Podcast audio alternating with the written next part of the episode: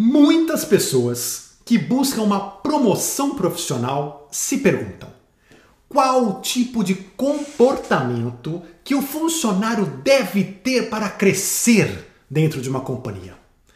Por que alguns crescem e outros não dentro de uma mesma empresa?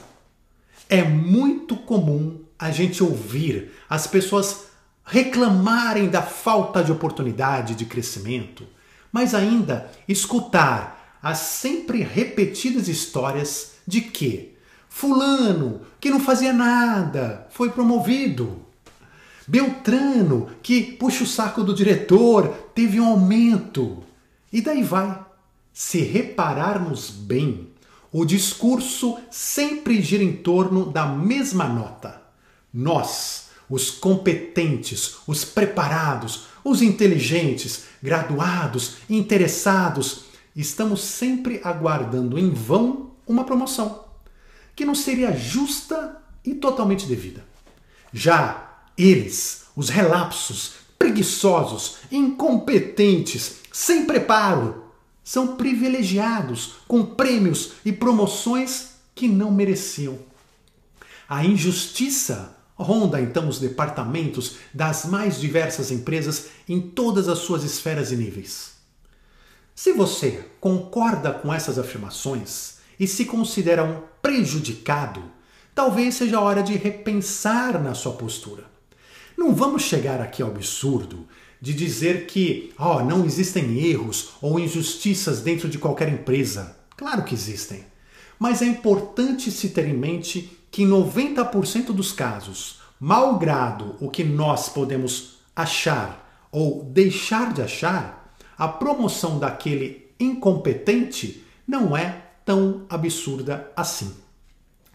Existem fatores muito claros e definidos que diferenciam as pessoas que terão um rápido crescimento na carreira corporativa daquelas que estão fadadas a praticamente nunca sair do lugar.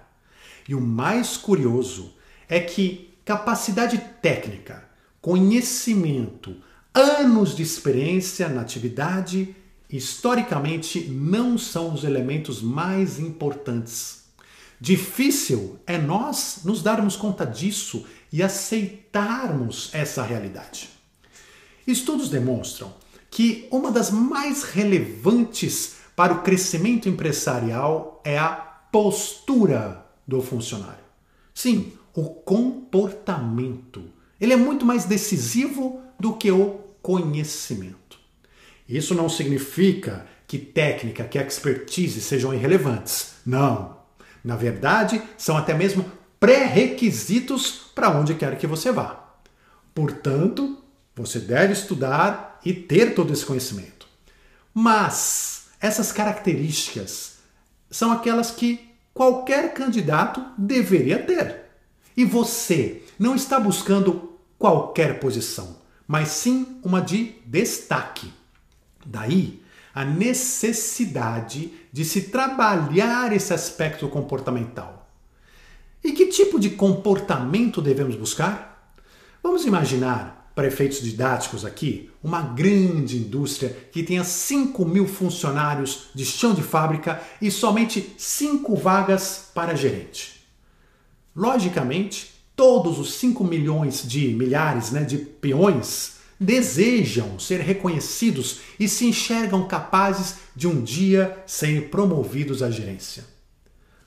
Mas é claro, por motivos matemáticos, sabemos que a enorme maioria vai se frustrar. Imagine agora que você é a pessoa que vai selecionar um novo gerente no meio desse mar de gente. Pense bem, quem você escolheria? Talvez, ou o seu pensamento seria: ah, mas é claro, o operário mais produtivo. Afinal, só por isso ele merece ter a promoção. Mas provavelmente não é isso que vai acontecer, porque você precisa dele no chão de fábrica. Afinal, ele é o mais produtivo. Está gerando a maior receita entre os seus pares. É um exemplo lá no meio em que se encontra. Por que você vai diminuir a produção da fábrica para promovê-lo? Não faz sentido. É trocar o certo pelo duvidoso, porque muitas vezes um excelente operário dá um péssimo gerente. Para que correr o risco e ainda perder uma grande produção? Então você pensa, já sei, vou promover um sorteio coletivo. Certamente que não, porque aí começarão a questionar a sua capacidade como líder. Afinal, perguntarão: se você não é capaz de realizar uma simples tarefa como a de escolher um gerente e meio aos funcionários. Ademais, a meritocracia, num caso de sorteio, estaria condenada e todos os funcionários pensariam: tanto faz o que você faz aqui, se é bom ou não, as promoções são sorteadas. Então, para que se esforçar? Já não funciona. Mas talvez você pense assim: talvez ah, eu escolheria aquele que está há mais tempo na empresa. Também improvável que você faça essa decisão. Porque, ainda que muitas companhias valorizem os anos de casa e até tenham planos de carreira vinculados a isso, em geral esse critério por si só não resulta na melhor escolha de um gerente. Então você pensa, já sei, vou fazer uma prova escrita para selecionar o mais inteligente. Também não. Isso por dois motivos básicos. Ser mais inteligente é diferente de ter capacidade de gestão de pessoas. E por quê? Assim como no exemplo que a gente deu, você poderá perder o exímio serviço de um excelente peão de obra que está tão bem onde está. Trabalhando tão bem, produzindo tanto, enfim. Você pode tentar definir dezenas de outros critérios aparentemente justos ou democráticos, mas no final provavelmente perceberá que você não precisa fazer escolha alguma. Essa será a sua conclusão no final. Sim, porque quando aparecer a vaga para gerente, há grande chance de que você já tenha um nome na cabeça. E sabe por quê? Porque alguma pessoa, por sua postura, já se destacou das demais. A escolha já está naturalmente feita.